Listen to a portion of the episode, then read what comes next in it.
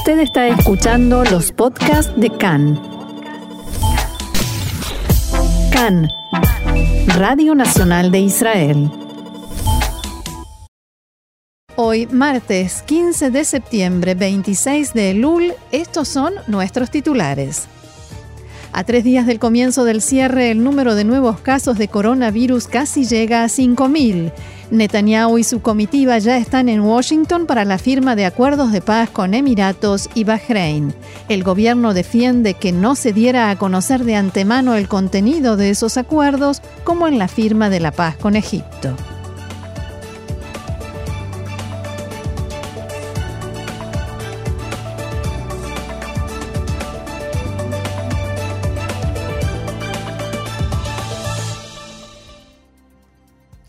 Vamos entonces al desarrollo de la información que comienza con este lamentable nuevo récord de contagios. En las últimas 24 horas se registraron 4.973 nuevos casos de coronavirus en el país. Este número, como decía, constituye un nuevo récord de contagios desde el principio de la pandemia. La cifra total de pacientes con el virus en activo ha llegado a 4.689. Son 533 los pacientes en estado grave y entre ellos 141 se encuentran conectados a respirador. Los fallecidos son 1.141. Esta mañana se dio a conocer que un cuarto de los israelíes que debieron entrar en aislamiento debido a que fueron eh, por el rastramiento el servicio del Servicio de Seguridad Nacional fueron liberados y se dio a conocer que no habían estado en contacto con ninguna persona portadora del virus, o sea, el tema del confinamiento se hizo por error. Desde el Ministerio de Salud informaron que debido al aumento de contagios también incrementó la cantidad de llamadas que llegan a la central telefónica del Ministerio, muchas de las cuales no llegan a ser atendidas. El director del Ministerio de Salud, profesor Gezi Levy, dijo que las cifras de nuevos contagios dan cuenta de que la situación es grave y que es obligación de todos, todos nosotros frenar la expansión de la pandemia. En declaraciones acá en este mediodía, el profesor Levy dijo que el objetivo del cierre es bajar la cantidad de contagios diarios y de esa manera podremos aislar a los portadores del virus y cortar la cadena de contagios. Abro comillas, nunca podremos cortar la cadena de contagios con 5.000 casos nuevos por día, dijo Levy. El director del Ministerio de Salud aseguró que, desde el punto de vista estrictamente médico, la única manera de frenar la expansión del corona es prohibir por completo las reuniones, pero también los profesionales médicos comprenden que hay que ser un poco más flexibles para posibilitar la actividad económica. Y recordemos, el viernes 18, este viernes, víspera de Rosh Hashanah, a partir de las 2 de la tarde comenzará el nuevo cierre general en el país. En principio, el cierre durará tres semanas, desde el 18 de septiembre hasta el 11 de octubre, aunque el gobierno ya adelantó que existe la posibilidad de que se extienda y esto se resolverá en base a una evaluación de situación. Las restricciones aprobadas por el gobierno y anunciadas hasta el momento son las siguientes. En primer lugar, la prohibición de alejarse a más de 500 metros desde el lugar de residencia. En espacios cerrados no podrán reunirse más de 10 personas, mientras que en espacios abiertos el límite es de 20 personas. Los comercios sin atención al público y servicios esenciales podrán seguir funcionando según la fórmula que determinará el Ministerio de Hacienda. Los restaurantes solo podrán trabajar mediante el servicio de entregas a domicilio. Piscinas, bares, gimnasios, hoteles y otras instalaciones turísticas como cabañas, por ejemplo, como así también centros comerciales, permanecerán cerrados. Los servicios esenciales, como supermercados, farmacias y ópticas, entre otros, estarán abiertos. El sistema educativo se cerrará a partir del viernes, a excepción de los centros de educación especial, internados y centros educativos para adolescentes en riesgo. Se permitirá el ingreso a las sinagogas, pero este estará limitado. En las ciudades rojas se permitirá el rezo en cápsulas de hasta 10 personas en lugares cerrados y de hasta 20 en espacios abiertos el transporte público estará disminuido en un 50%. Los autobuses interurbanos funcionarán de domingo a jueves entre las 5 de la mañana y las 10 de la noche. Los autobuses no funcionarán los viernes, sábados y días festivos. En tanto que los autobuses urbanos funcionarán de domingo a jueves entre las 5 de la mañana y las 10 de la noche el viernes y el sábado funcionarán normalmente antes y después del descanso sabático. Los trenes continuarán su servicio según la modalidad actual en la que es necesario reservar el pasaje previamente, ya que el número de pasajeros se encuentra limitado. Operarán entre las 5 de la mañana y las 10 de domingo a jueves. Viernes, sábados y días festivos no funcionarán. El aeropuerto Ben Gurión permanecerá abierto, se permitirán los vuelos durante el cierre, el acceso al aeropuerto solo estará habilitado para aquellas personas que presenten un pasaje aéreo válido, esto es, adquirido antes del comienzo de este cierre, y deberán presentarse unas cuatro horas antes del horario del vuelo. Los ciudadanos que viajen hacia los países verdes podrán regresar a Israel sin tener que entrar en aislamiento. En el caso de que uno de estos países verdes pase a ser considerado rojo, se advertirá a los pasajeros israelíes y se otorgará un plazo de cuatro días durante los cuales será posible regresar al país sin, sin tener que entrar en aislamiento. Se permitirán las salidas para realizar deporte de manera individual. Para quienes salgan a hacer deportes no está restringida la distancia de movimiento desde su vivienda. Para aquellos que puedan llegar caminando a la playa, estará permitido nadar en el mar, pero no permanecer en la playa. Además, las ligas profesionales de fútbol y básquet continuarán con sus respectivos campeonatos. Los jugadores podrán salir solo para entrenar y competir. Y seguramente habrá cambios, por supuesto que iremos informando a medida que se produzcan, si es que se producen, pero la recomendación de siempre, llamar por teléfono, por ejemplo, y sobre todo con el tema del aeropuerto y de los eh, viajes fuera del país, eh, llamar a la aerolínea o a la gente de viajes, verificar todo antes, incluso de antes de caminar hasta un negocio, si a uno se le hace difícil, para verificar si realmente está abierto o si realmente se puede viajar, eh, para no complicarnos más de lo que la situación ya es difícil. Respondiendo a un par de preguntas que nos hicieron llegar los oyentes a través de nuestras redes sociales y que no entraron en este informe que habíamos preparado, dos cuestiones. Tampoco están abiertas, estarán abiertas en este cierre las peluquerías ni los institutos de belleza y cosmética, esto en respuesta a una oyente, y otra persona nos preguntó qué pasa con las plazas donde hay juegos para niños, también se van a poder utilizar, pero por supuesto solo las personas que tienen una de estas plazas a por lo menos a un máximo de 500 metros de la casa, que es el espacio en el que nos vamos a poder mover. Más información, el viceministro de Salud, Joab Kish, dijo en un diálogo con Khan que es posible que los alumnos de quinto grado en adelante no vuelvan a clases después del cierre. Kish expresó, Hemos fracasado en ocuparnos del virus de manera escalonada. Cada vez que quisimos aplicar restricciones solo sobre un sector o una zona, no tuvimos éxito y cada sector exige lo suyo. El coordinador nacional de la lucha contra el coronavirus, profesor Ronnie Gamzo, pidió a los ministros de Educación y de Salud que el sistema educativo se cierre mañana, a pesar de la decisión del gobierno de que dicho cierre comience también el viernes.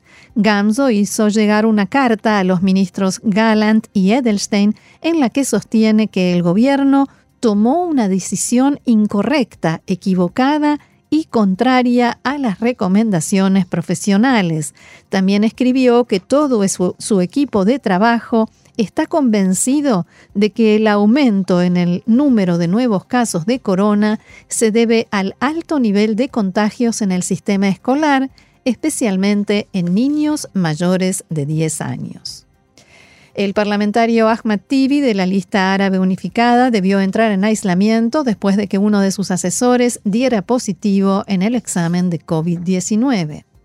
La ministra de Aliá e Integración, Pnina Tamano Shata, aprobó un presupuesto de 27 millones de shekel para otorgar una ayuda económica a miles de familias de nuevos inmigrantes que llegaron al país en el último año y no logran mantenerse debido a la crisis del coronavirus y debido al aumento de casos de coronavirus en el país, a partir de mañana, Grecia limitará el ingreso de turistas israelíes a 5.000 por semana. Esto le dijo una fuente de eh, una fuente política Grecia a Cannes.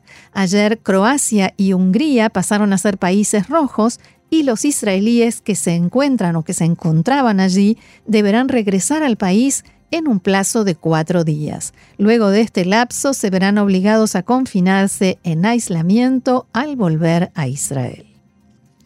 Hablemos ahora de política del ámbito local. Desde el Likud todavía no decidieron cuál será su postura en la votación que tendrá lugar mañana en la Knesset. El partido deberá posicionarse respecto a la propuesta del parlamentario Bezalel Smotrich del partido Tkumá, que consiste en la creación de una comisión de investigación parlamentaria para casos de conflictos de intereses de jueces y fiscales. Desde el partido pidieron a Smotrich posponer la votación para después de las festividades, sin embargo el legislador rechazó este pedido y dijo que la votación se hará mañana tal como está previsto. Por el momento, dentro del Likud hay parlamentarios que opinan que debido a que Smotrich no aceptó postergar la votación, hay que votar en contra de su propuesta, mientras que otros sostienen que el Likud debe apoyarla de todas maneras. Además, en la reunión de la bancada de azul y blanco celebrada ayer a puertas cerradas, algunos legisladores le preguntaron al presidente del bloque, Eitan Ginsburg, cómo reaccionará el partido o cómo reaccionaría en caso de que el Likud vote a favor de la propuesta de establecer esa comisión de investigación. Ginsburg respondió, con el apoyo de Gantz, si el Likud vota a favor, recibirá una respuesta de nuestra parte. No nos quedaremos en silencio. Y precisamente el primer ministro alterno y ministro de Defensa, Benny Gantz, se refirió en otra entrevista con Khan al comportamiento de la Fiscalía en el caso de Umal Girán eh, del año 2017 eh, en el que la policía disparó a Yakub El Kian cuando conducía su vehículo. Esta cadena de incidentes llevó a que perdiera el control del automóvil y terminara matando a un agente de policía. A pesar de no haberse encontrado entonces ninguna evidencia, inmediatamente se determinó que se trataba de un terrorista. Gantz dijo que si bien el sistema judicial no está exento de escrutinio, los ataques del gobierno contra el sistema judicial son ilegítimos y debemos defenderlo. Gantz enfatizó que en el caso que el caso de Umal Girán es un caso trágico, pero no tiene ninguna relación con las causas judiciales del primer ministro Netanyahu.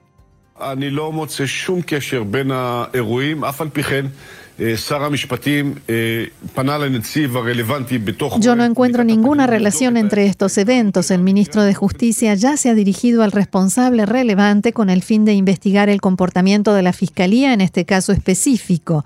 No creo que estemos exentos de una inspección, pero sí sé que no debería suceder. Yo creo que a fin de cuentas se trata de un hecho trágico que no terminó, que terminó como no debía haber terminado. Hay que investigarlo, pero no encuentro ninguna relación entre este hecho y las investigaciones del primer ministro. No todo lo que pasa tiene relación con el primer ministro. No creo que el sistema esté libre de problemas, pero entre esto y atacar al sistema que hace cumplir las leyes desde el gobierno de unidad de Israel, eso es algo que yo no estoy dispuesto a permitir de ninguna manera. Junto con todos los integrantes del Partido Azul y Blanco, Abodá y Derek Jerez, vamos a defenderlo. Palabras de Benny Gantz. Seguimos adelante con más información. Vamos al segundo tema de hoy que ocupa todas las primeras planas de los diarios. Hoy a las 7 de la tarde hora de Israel, el primer ministro Benjamin Netanyahu firmará el acuerdo de paz y normalización de relaciones con Emiratos Árabes Unidos y Bahrein. Los acuerdos, como decía, serán firmados por Netanyahu, el ministro de Relaciones Exteriores de Emiratos, Abdallah bin Zayed, y el de Bahrein, Abdel Latif El Ziani. Y por supuesto, el maestro de ceremonias será el presidente norteamericano Donald Trump. Netanyahu arribó anoche a Washington junto al jefe del Mossad, Yossi Cohen, el titular del Consejo Nacional de Seguridad, Meir Ben Shabbat, su esposa y sus hijos. La enviada especial de Cannes a Washington, Gilly Cohen, informó que se espera que el acuerdo con Emiratos incluya también una referencia a la cuestión palestina. También se pudo saber que los detalles de los pactos que se firmarán se darán a conocer a la Knesset y parte del gobierno de Israel solo después de la firma. Antes del acto, Netanyahu se reunirá aparte con el presidente Trump y dialogará con él sobre cuestiones regionales, como así también acerca de la posible venta de aviones norteamericanos de combate F-35 y equipamiento militar de avanzada a Emiratos. Así lo explicaba la corresponsal de Cannes.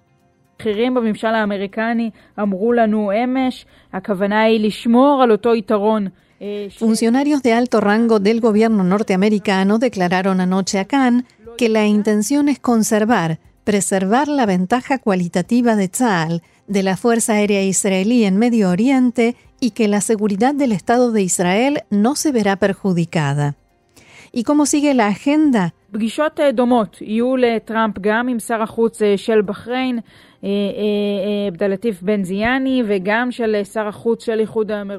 Trump se reunirá también con los cancilleres de Emiratos y de Bahrein y entonces los líderes saldrán juntos al jardín de la Casa Blanca y firmarán varios acuerdos, tres en total.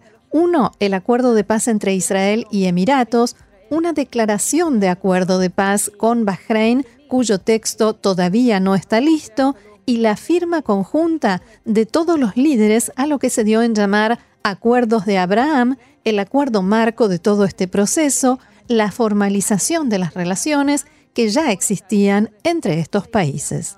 Se estima que el acto durará unos 40 minutos en total. Habrá discursos, por supuesto, de todos los protagonistas. Los saludos y fotografías se harán en el marco de las restricciones y circunstancias especiales que impone el coronavirus. Después de la ceremonia habrá un almuerzo formal en la Casa Blanca para todas las delegaciones. Por la noche, hora de Estados Unidos, está previsto que el primer ministro Netanyahu y su comitiva emprendan el regreso a casa. A propósito del corona, no está claro si alguien más, además de los israelíes, llevará puesta hoy la mascarilla en la Casa Blanca. La delegación israelí solicitó permanecer todo el tiempo como una cápsula separada de los casi 700 participantes e invitados al acto. En la invitación, la Casa Blanca solo señala que se recomienda el uso de la mascarilla. Por supuesto que hay intensos preparativos allí y tanto en Emiratos como en Bahrein los más altos funcionarios del gobierno realizan una campaña mediática para intentar convencer a la opinión pública local que los acuerdos con Israel serán positivos y ayudarán a lograr estabilidad en la región y a impulsar el tema palestino.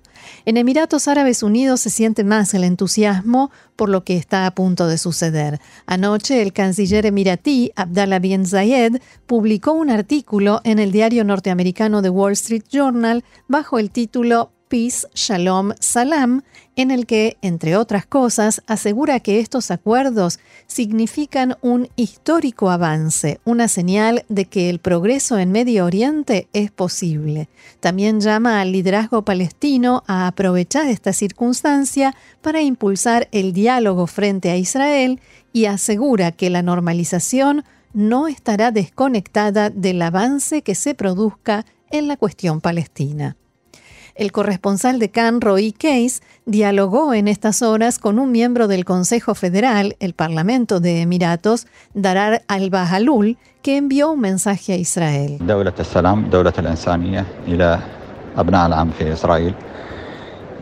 Desde la tierra de paz y humanidad en Emiratos a nuestros primos en Israel, deseamos que este acuerdo logre lo que todos esperamos, que logre la paz y bienestar para todos. Esperamos el momento de la firma. Ya es tiempo de que esta región viva en paz, con calma y seguridad.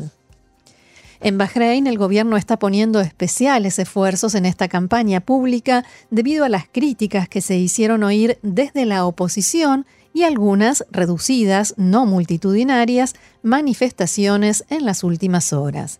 El ministro del Interior de Bahrein declaró que la normalización de las relaciones con su país defiende, protege la seguridad de Bahrein, refuerza la alianza estratégica con Estados Unidos en el contexto de las tensiones continuas con Irán.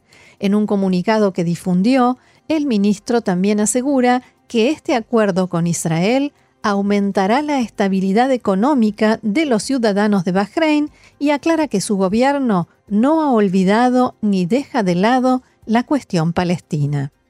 Así hablaba con Khan el periodista Muhammad El Ara desde Bahrein.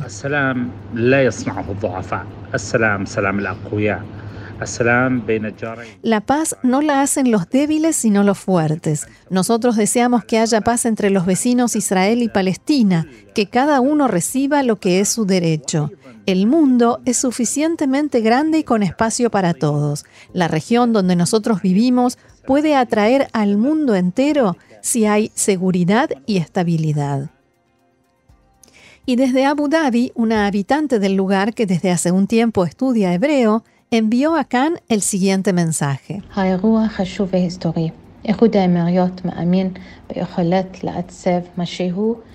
El evento de hoy es importante e histórico. Emiratos cree en la posibilidad de generar algo positivo en la región y en la normalización de relaciones entre Emiratos Árabes Unidos e Israel, acompañado por esperanza y prosperidad para las próximas generaciones.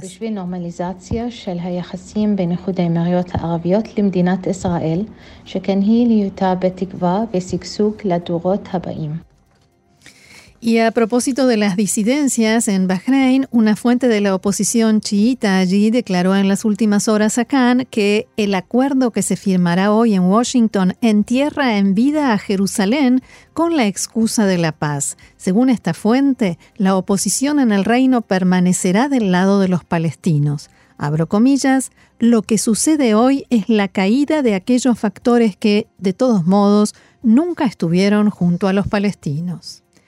Fuentes en Washington informaron a Khan que todo parece indicar que los embajadores de Qatar y Kuwait en Estados Unidos no estarán presentes en el acto que se llevará a cabo hoy en la Casa Blanca.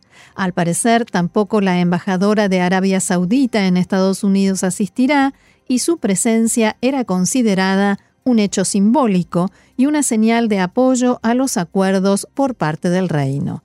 Quien sí estará presente será el embajador de Omán, después de que su gobierno saludara y felicitara por la firma de los acuerdos de paz con Israel. Y aquí en Israel, en la mañana de hoy, el ministro de Hacienda, Israel Katz, se refirió a los acuerdos de hoy y específicamente al hecho de que su contenido no se dio a conocer de antemano. En las últimas horas se hicieron oír varias críticas a este tema puntual desde diferentes sectores. El titular del partido Meretz, Nitzan Orovitz, declaró hoy a que se deben mostrar los acuerdos de Israel con Emiratos y Bahrein. ¿Qué esconde? preguntó el legislador Orovitz, refiriéndose al primer ministro Netanyahu. Yo quiero que se revele la mentira básica de Netanyahu como si hiciera paz a cambio de paz. Es paz a cambio de aviones de combate, cyber y la anexión de los asentamientos, dijo Horowitz. El parlamentario también sostuvo que, en el marco de los entendimientos que llevaron a estos acuerdos, el primer ministro renunció también a la construcción en los asentamientos. Por su parte, el ministro Israel Katz defendió que también el acuerdo de paz con Egipto se sometió a la aprobación de la Knesset después de que fuera firmado. Está claro que su entrada en vigencia depende de la aprobación del gobierno y de la Knesset, dijo. Aquí hay solo logros y solo en beneficio del país, afirmó Israel Katz. Y desde Naciones Unidas expresaron el deseo de que la firma del acuerdo entre Israel y Emiratos cree más oportunidades para la cooperación regional.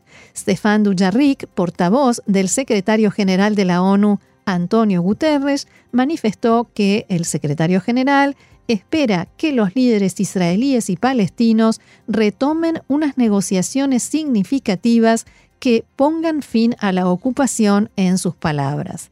También dijo que esta solución debe ir en línea con las resoluciones relevantes de la ONU, el derecho internacional y los acuerdos bilaterales existentes.